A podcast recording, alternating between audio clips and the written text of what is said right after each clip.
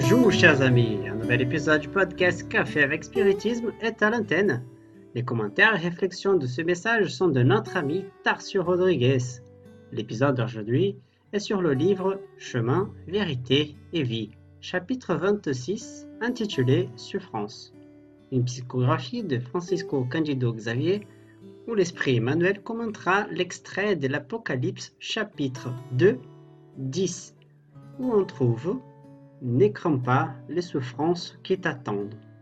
Et Emmanuel commentera que l'une des plus grandes préoccupations du Christ était d'apaiser les fantômes de la peur sur les routes des disciples. L'acquisition de la foi ne constitue pas un phénomène courant sur le chemin de la vie. Cela s'est traduit par une confiance totale. Après tout, qu'est-ce que signifie souffrir? La souffrance de nombreux hommes, au fond, est très similaire à celle de l'enfant qui a perdu ses jouets. De nombreuses créatures se sentent éminemment souffrantes, car il leur est impossible de pratiquer le mal. D'autres se révoltent parce que Dieu n'a pas répondu à leurs caprices pernicieux. Pour coopérer comme il se doit à l'Évangile, il est opportun que nous nous incorporions à la caravane fidèle qui s'est mise en route à la rencontre de Jésus, sachant que l'ami fidèle est celui qui ne cherche pas à rivaliser et qui est toujours disposé à l'exécution de bonnes tâches. Participer à l'esprit du service évangélique, c'est contribuer aux décisions du Maître, en accomplissant les desseins divins du Père qui est aux cieux.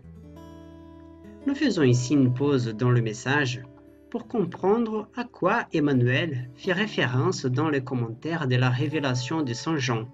C'est lui qui a écrit le livre de l'Apocalypse sur la crainte des souffrances que nous devrons subir.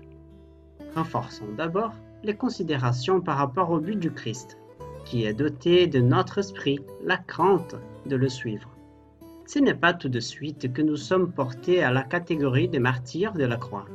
C'est pourquoi les témoignages que nous aurons à donner pour l'instant devront se référer à la lassitude de nos propres imperfections.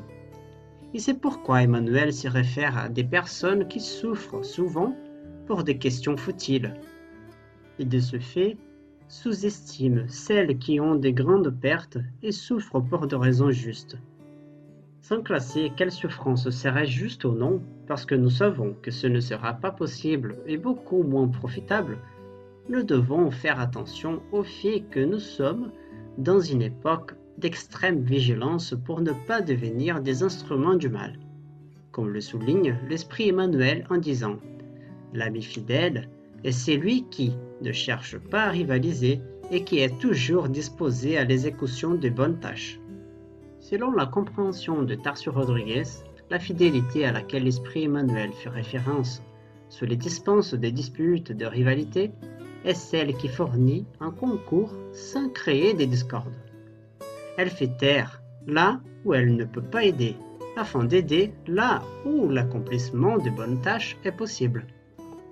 Et peut-être que cela génère de la souffrance, parce que se nier soi-même et tout le bagage de personnalité que nous portons est une tâche de grande douleur. Et enfin, le message d'Emmanuel se termine. Ne craignons donc pas ce que nous pourrions subir. Dieu est le Père magnanime et juste. Un Père ne distribue pas les souffrances. Il donne des corrections et chaque correction perfectionne. Beaucoup de paix et à bientôt dans le prochain épisode de Café avec Spiritisme.